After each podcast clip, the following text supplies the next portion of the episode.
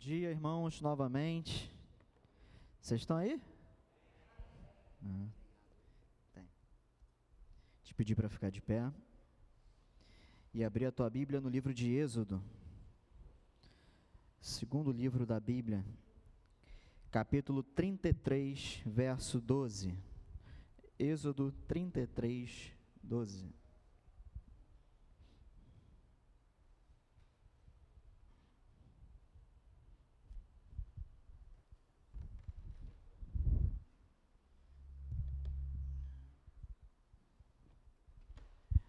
Estou reparando daqui de cima que é uma igreja quase feminina, né? É, só tem mulher, gente. Olha aqui. Tirando Iberê, João, Rafa aqui, esse lado aqui é só das irmãs. Aqui também está bem. Dominar o mundo.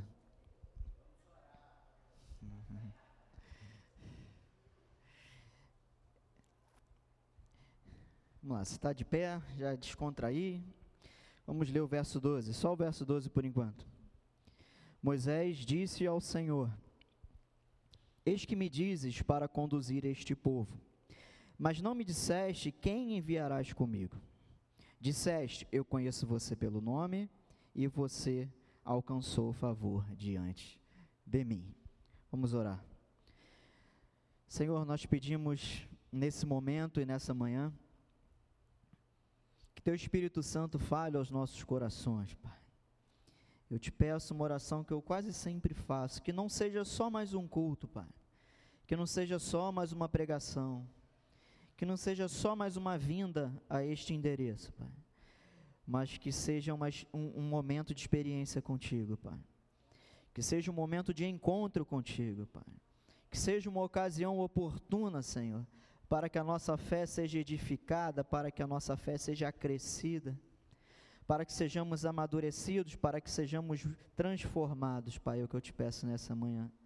Abra, Senhor, o nosso entendimento, os nossos ouvidos, o nosso coração, de maneira, Pai, que possamos entender e aplicar a tua palavra em nossas vidas.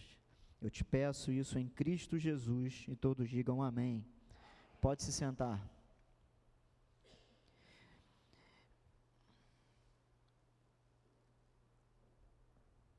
Meus irmãos, como vocês sabem, Moisés, o grande libertador do povo de Deus, na, só que nessa altura aqui do campeonato, capítulo 33 de Êxodo, o povo já tinha saído do Egito, já tinha sido dados os dez mandamentos, já tinham ocorrido inúmeros, é, inúmeras coisas, inúmeros eventos, e o evento que sucedeu isso aqui que a gente leu, talvez o mais emblemático, foi a história do bezerro de ouro. Você vai se lembrar que quando Moisés foi se encontrar com Deus no Monte Sinai, o povo, pela demora de Moisés, resolveu fazer algo por conta própria, algo movido pelas suas paixões e pelo seu pecado do coração, e construíram aquele ídolo e adoraram aquele ídolo. E você sabe que isso desagradou a Deus, mas o que veio depois, é claro aqui que eu estou sintetizando de uma forma muito rápida, eu quero só te situar nesse ponto que a gente está. Moisés tem um, uma outra conversa com Deus, e lá no capítulo 32, verso 34, Deus disse para ele: Vá agora e conduza o povo para o lugar que eu falei a você. E tem aqui um, um capítulo 33, verso 1 até o 11, até chegar onde eu li. O que você precisa entender é que Moisés, ele já estava ele já tinha sido imbuído da missão a qual ele foi chamado, ele já tinha iniciado essa missão, já estava no, no, meio do caminho, já tinha, como eu falei, já tinha vivenciado algumas experiências, umas boas, outras ruins. Mas nesse momento aqui, Moisés tem um, uma de suas inúmeras crises, né? E ele tem uma crise onde ele percebe, calma aí, o povo pecou, desobedeceu, Deus castigou, e aí o povo se, se, parte, né? Se, se arrependeu e ali, ok, vamos seguir o caminho. E Deus disse que ia me mandar para um lugar, só que eu estou sozinho nisso aqui. Embora ele tivesse Arão, seu irmão, embora ele tivesse alguns judeus, alguns hebreus ali que eram cabeças de tribos, homens influentes, homens que ajudavam Moisés nisso, mas ele se viu sozinho enquanto responsável pelo cumprimento daquela missão. E nós chegamos nesse verso 12, onde Moisés, diante disso tudo, ele pergunta para Deus. E é interessante, é, você que ainda não, não leu, ou você que faz tempo que não lê, lê de novo o Pentateuco, é muito interessante os diálogos, principalmente de Moisés com Deus. É, alguns gostam de falar que judeu tem uma habilidade inata, assim, de argumentar, de, de negociar, sabe, de prosar, e a gente vê isso em Moisés. E Moisés disse ao Senhor, verso 12: Senhor, eu vou fazer uma paráfrase aqui. Senhor, o Senhor me disse que é para eu conduzir o povo para tal lugar. Só que o Senhor não falou quem vai comigo. Quem está comigo guiando esse povo? O Senhor me disse que me conhece pelo nome, que alcancei graça diante do Senhor, mas como é que vai ser isso? E aqui eu paro e já quero refletir com, com vocês uma primeira coisa. Quantas vezes nas nossas vidas nós não viramos para Deus e perguntamos: Senhor, como é que vai ser isso? Como vai ser, Senhor? Diante de um desafio, diante de uma situação, aqui no caso de Moisés, ele estava cumprindo o seu chamado diante de Deus. Mas em quantas outras situações nós não nos deparamos. Calma aí. Você está assim no ímpeto, daqui a pouco você para, mas como é que vai ser isso? Senhor, como é que vai ser? Agora que parece que a ficha caiu, eu me toquei. Como é que vai ser passar por isso? Como é que vai ser atravessar a situação? Como é que vai ser o desafio? A gente, quando começou essa obra aqui, começamos e daqui a pouco, Senhor, como é que vai ser essa obra? Como é que a gente vai conseguir? E Moisés teve essas experiências com Deus algumas vezes, lá no seu chamado, lá na sarça ardente. Ele, Senhor, mas eu, eu vou falar que quem me mandou? E Deus disse: Diga que eu sou, te enviou. E depois, Senhor, mas como é que eu vou falar para o Faraó que eu. Para ele liberar o povo? E Deus dá as orientações. E aqui, mais uma vez, Moisés diante de Deus: Senhor, como vai ser? E de repente você entrou hoje aqui nessa manhã com essa pergunta no teu coração, em face de alguma coisa, de algum problema, de algum momento da sua vida. Como vai ser? Verso 13, Moisés continua. Agora, olha a argumentação. Se alcancei favor diante de ti, peço que me faças saber neste momento o teu caminho, para que eu te conheça e obtenha favor diante de ti. E lembra-te que esta nação é o teu povo. Moisés, então, ele, de certa forma, ele, ele argumenta com Deus, tentando, olha, entre aspas, convencer, dissuadir Deus. Olha, Senhor, se eu alcancei, então, esse favor diante do Senhor, né, e para que eu te conheça, olha só o jeitinho dele, e para que eu obtenha favor diante de ti, me diz como é que vai ser, me mostra o caminho. E não se esqueça, essa nação é o teu povo. A capacidade de Moisés de conversar com Deus. E aí nós chegamos nessa breve reflexão que eu quero pontuar algumas coisas ainda. A resposta a, ao âmago dessa mensagem, verso 14. Deus respondeu: A minha presença irá com você e eu lhe darei descanso. Meus irmãos, essa resposta curta, diante de tantos argumentos, vê que Moisés gastando, como se diz, é gastando saliva, e Deus dá uma resposta curta, objetiva e suficiente. Em momentos onde nós nos perguntamos como vai ser, nós precisamos nos lembrar dessa resposta: a presença de Deus irá conosco. Para onde vamos? Às vezes não sabemos, mas a presença de Deus irá conosco. Como vai ser feito? Não sei, mas a presença de Deus vai comigo. Como eu vou atravessar? Não sei, mas a presença de Deus vai comigo. Como eu vou resolver uma situação grave desse jeito? Eu não sei, mas a presença de Deus irá comigo. Você percebe que Deus não respondeu para Moisés qual era o local que ele ia chegar. nem disse, não deu informações técnicas, sabe? Não deu as informações pertinentes ao mundo humano que Moisés estava em crise. Deus deu uma resposta do mundo espiritual. E às vezes tudo que nós precisamos é ouvir de Deus, do mundo espiritual, uma resposta que diz: A minha presença vai com você. Eu quero te dizer nessa manhã: a presença de Deus está conosco. E a presença de Deus irá conosco. Vamos lá, fala aí para o teu irmão. A presença de Deus vai contigo. Isso. A presença de Deus vai contigo. Isso, meus irmãos, é o suficiente. Porque nós humanos, e mais humanos do século 21, dessa época pós-moderna, onde tudo é instantâneo, onde tudo é assim, onde tudo é para ontem, onde tudo é corrido, nós temos essa necessidade de, de, de ver indícios, de, ter, de querer ter evidências, nós somos muito pé no chão. É óbvio que isso não é errado, até que isso confronte a fé. Até que ponto a prudência, até que ponto a sabedoria, até que ponto o cuidado, sabe? Sabe?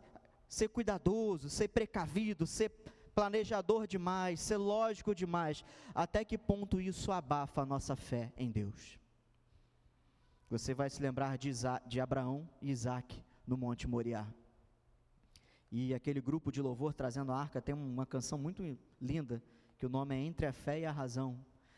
Abraão estava entre a fé e a razão, e ele escolheu a fé, e isso foi acreditado como justiça de Deus para Abraão. Quando nós estamos em situações onde nós recorremos à lógica, recorremos às nossas habilidades, às nossas capacidades, sem que antes recorramos, em primeiro lugar, a Deus, nós estamos falhando.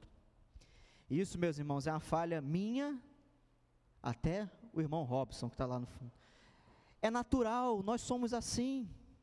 A gente quer ter o controle da situação, a gente quer comandar a situação, a gente quer fazer do nosso jeito. O nosso jeito é sempre melhor do que o do outro. A nossa habilidade é sempre mais habilidosa do que a do outro. O nosso diploma é sempre mais pesado que o do outro.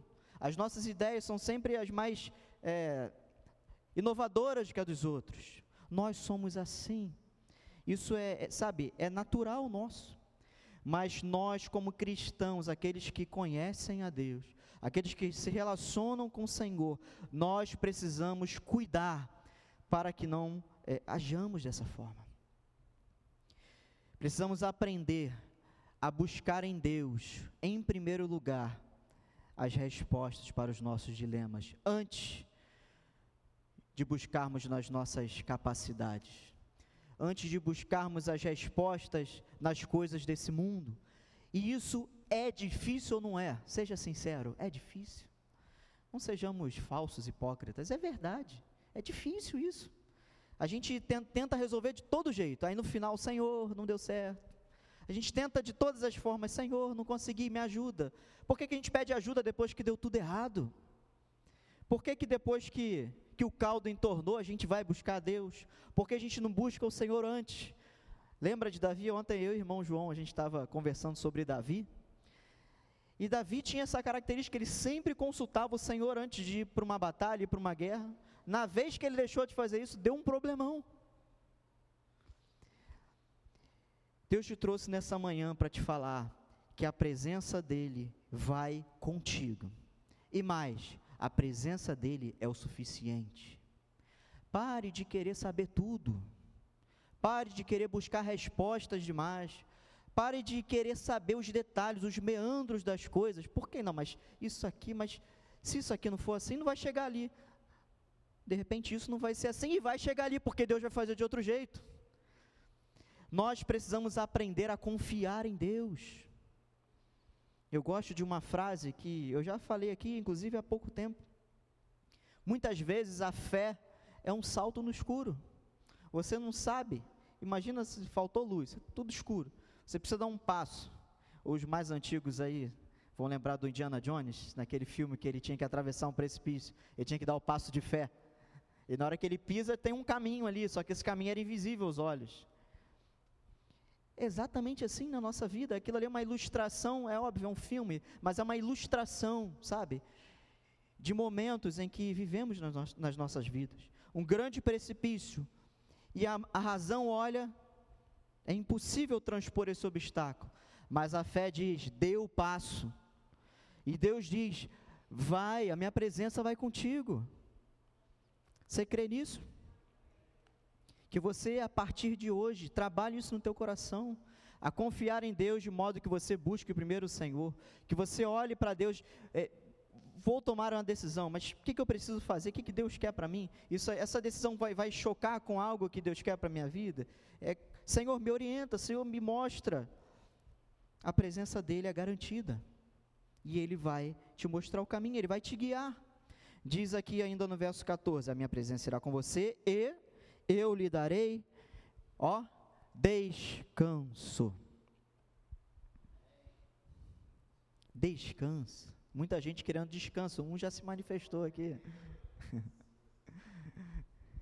Interessante que quando a gente analisa bem aqui o hebraico e o contexto, a gente percebe que esse termo descanso não é meramente um descanso físico e literal, mas é algo que algumas vezes em alguns salmos foi traduzido para o português como refrigério. Sabe o que, que significa? Que andar com Deus, andar na presença de Deus, deixar, tá? Entenda esse termo, deixar que a presença de Deus te guie e não os teus métodos e não as tuas ferramentas humanas isso te traz descanso, te traz refrigério. Eu quero fazer algumas pontuações. Primeiro, é urgente entendermos e atendermos o chamado de Deus para as nossas vidas. É urgente entendermos e atendermos o chamado de Deus para as nossas vidas. Não foi o que Moisés fez? Isso tudo só desenrolou porque Moisés obedeceu o chamado de Deus para a sua vida. Para ter experiências com Deus, e para conquistar aquilo que Deus tem para a sua vida, você precisa entender e atender o que Deus tem para a sua vida. Não dá para fugir. Quem foge não experimenta nada de Deus. Não experimenta aquilo que Deus tem para a sua vida. Uma segunda coisa, e é justamente aqui onde eu estava falando: obedecer o chamado traz descanso, desobedecê-lo traz desgaste.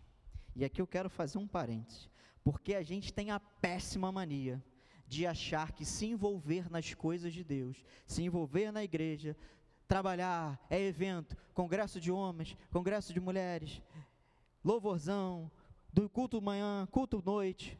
A gente tem um, uma péssima observação e interpretação desses eventos e nós dissemos que isso nos desgasta. Deixa eu te falar, o que desgasta é ficar batendo cabeça. É não obedecer ao Senhor, é deixar de fazer o que o Senhor quer que você faça.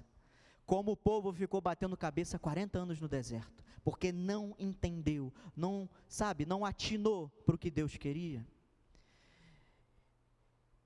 Fazer a vontade de Deus pode até trazer um cansaço físico, mas traz descanso traz refrigério. Isso aqui é para a alma, não é para o físico. Fazer a vontade de Deus traz descanso. Dá trabalho. Dá trabalho. Fisicamente é desgastante, óbvio. Eu não estou falando que não é. Só estou querendo chamar a tua atenção para o que realmente importa. É para a gente tirar o foco. Desgasta, cansa. Sim. Mas esse não é o foco tem algo muito mais importante, muito mais elevado aqui acontecendo e os nossos olhos estão olhando para uma bobeirinha aqui. Deus dá descanso. Porque às vezes a gente não sente essa paz, esse descanso na nossa alma, no nosso coração, esse refrigério, sabe, esse conforto no nosso coração, no nosso ser. Porque muitas vezes a gente está tentando fazer tudo do nosso jeito Porque a gente está tentando resolver com a nossa força, com as nossas capacidades, com as nossas habilidades. E Deus quer que a gente faça do jeitinho dele.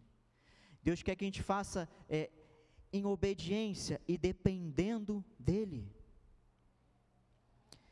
Sabe por que eu falo isso? Porque o Senhor Jesus, quando nos ensinou a orar, ele disse: Seja feita a tua vontade, assim na terra como no céu. Sabe o que, Jesus está querendo ensinar? Que nós precisamos sempre pedir ao Senhor a vontade dEle, porque quase sempre vai ser diferente da nossa vontade, porque nós somos carne. Paulo fala isso. A carne deseja das coisas da carne. Nós ainda somos carne, nós ainda somos humanos e o nosso jeito de fazer não é o mesmo jeito de Deus fazer. O nosso jeito de pensar não é o jeito de Deus pensar. Quando Samuel chegou para ungir Davi, ele viu aqueles Vou usar uma palavra aqui que eu não, acho que eu não uso desde o jardim de infância. Um homem zarrão lá, os filhos de Jessé, vários lá guerreiros, os camaradas três metros de altura, dois metros de largura, músculo, arma, capacidade. E Deus vai falando no coração de Samuel: não é esse? É esse, Senhor? Não. É esse? Não. Não, não. E Samuel fica sem entender. Aí acabou o, o, seu Jessé? Acabaram teus filhos? Não tem mais ninguém? Ah, tem, ainda tem um que está ali no campo com, os, com as ovelhas. Aí manda chamar Davi. Chega, segundo a, a, os indícios que a Bíblia dá, segundo os historiadores, chega aquele camarada franzino, meio ruivo, mas falava que ele era bonito, né? Bonito, tinha os olhos bonitos, ruivo. Franguinho, sabe? Chega aquele franguinho. E quando Samuel bate o olho em Davi, o coração de Samuel explode e vem: é esse? Samuel, eu não vejo como vocês veem, eu vejo o coração. Por isso Davi, o homem segundo o coração de Deus. Deus não vê como a gente. Deus não pensa como a gente. Por isso a gente precisa entender que a vontade dele precisa ser buscada e precisa ser cumprida. E isso traz descanso, meus irmãos. Vire essa chave na tua cabeça. Obedecer o que Deus quer, fazer, está aqui. É claro que a gente sempre, quando fala de reino de Deus, fala das coisas da igreja, porque o reino de Deus não se resume a isso. Mas isso tudo que nós fazemos aqui está inserido no reino de Deus. O reino de Deus é muito maior do que essas quatro paredes, ok, mas isso tudo aqui também está inserido no reino de Deus. É parte integrante, é um, um organismo vivo. Vira essa chave na tua cabeça que está envolvido, que fazer é se desgastar, não é. Desobedecer a Deus que é se desgastar. Ficar batendo cabeça é se desgastar. Obedecer a Deus, às vezes vai te dar um trabalhão, mas vai trazer descanso para a tua alma, paz, e vai te trazer mais satisfação. Sabe o que é satisfação? Quando você está com a vontade de comer um churrasco, aí o irmão te convida para um churrasco, aí você come assim, de se fartar, aí você sente assim, cara, estou satisfeito. Você está com vontade de comer um, uma torta alemã, sabe? Aí você estou passando ali, e vejo uma, uma senhorinha com a barraquinha na rua, torta alemã. Aí você come.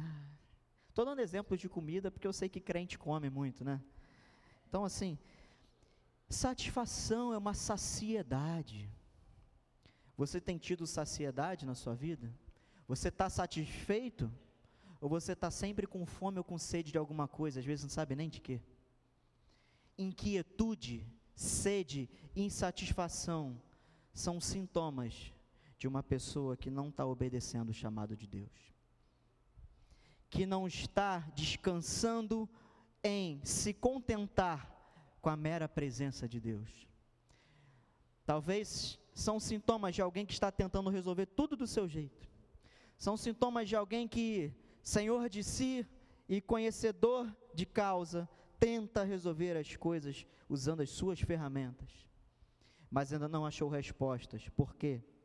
Porque não está se entregando em dependência a Deus. E uma terceira e última coisa, precisamos ter o coração de Moisés, que teve como maior desejo ter a presença de Deus com ele. Verso 15: Então Moisés disse: Se a tua presença não for comigo, não nos faça sair deste lugar. Se a tua presença não for comigo, não nos faças sair deste lugar. Gente, eles estavam num deserto. Era gente pra caramba. Um deserto não é um, legal, um lugar legal para ficar. Tem os perigos do deserto, tem o calor, tem o frio da noite, tem os desafios, tem a falta. Ainda que Deus estivesse sustentando, ali não era o lugar do povo. Deus tinha uma terra preparada para esse povo. Ali era um local de passagem. Moisés preferiu ficar nesse lugar ruim, penoso, sabe, e de desconforto. Preferiu ficar ali, se Deus não fosse com ele. O coração de Moisés preferiu ter a presença de Deus e seguir. E Moisés disse: Senhor, se o Senhor não for comigo, é melhor eu ficar aqui. Eu prefiro ficar aqui passando frio, calor, fome, com essa areia, vento, tempestade de areia, esse povo reclamando no ouvido de Moisés. Ele preferiu abraçar os problemas se não tivesse Deus com ele. Que você, mais uma vez vou usar essa expressão, que você vire a chave do teu entendimento nessa manhã. Engraçado quando a Bíblia fala coração, muitas vezes no hebraico significa entendimento, tá? A gente vê assim, ele creu com seu coração, tá? Aqui no hebraico é entendimento, alma. Coração e alma são correlatos aqui no hebraico. Entendimento. Que você mude o teu coração, que você mude o teu entendimento nessa manhã. Que você tenha a capacidade de falar numa situação difícil que você se encontra hoje em algum momento, que você vier a passar. Senhor, eu prefiro ficar quebrado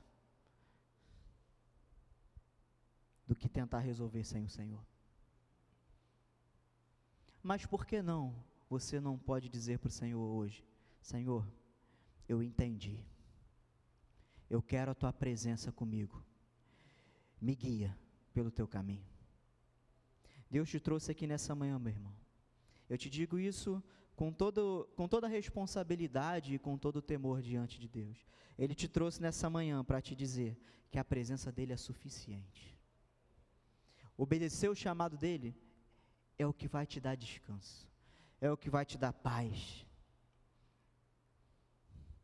Sem querer desmerecer a psicologia e tal, mas às vezes as nossas ansiedades, os nossos burnouts, os nossos as nossas inquisiras todas, às vezes, é só um coração que ainda não descansou o suficiente em Deus. É óbvio que Deus, na sua graça, dá o conhecimento para a medicina, e é óbvio que por vezes nós vamos precisar dessas ferramentas, é óbvio. Não é para a gente ser tacanho, é óbvio que a gente vai precisar disso. Mas, talvez em alguns casos, não precisa nem no remedinho. Precisa só do joelhinho no chão e, Senhor, eu entendi. Até aqui eu estava tentando resolver do meu jeito. Mas eu quero agora, Senhor, deixar que o Senhor faça do teu jeito. E eu vou cumprir o chamado. O Senhor me mandou ir para lá? Eu vou para lá. Não sei nem onde é esse lá. Mas o Senhor está mandando pegar esse caminho, eu vou pegar esse caminho. É isso que Deus está te falando nessa manhã. A presença dEle vai contigo, meu irmão e a presença dele é suficiente. Já indo para o final, quer ter uma vida, quer chegar no final da tua vida e declarar assim: eu fui feliz, eu estou satisfeito com a minha vida, mas falar isso de verdade, tem muita gente que fala da boca para fora, né? Quer falar isso de verdade, do coração? Diante de Deus, porque dele a gente não engana, a gente pode fazer, pode mudar a entonação e alguém acreditar, mas Deus, Deus não se engana. Quer falar isso de todo o teu coração?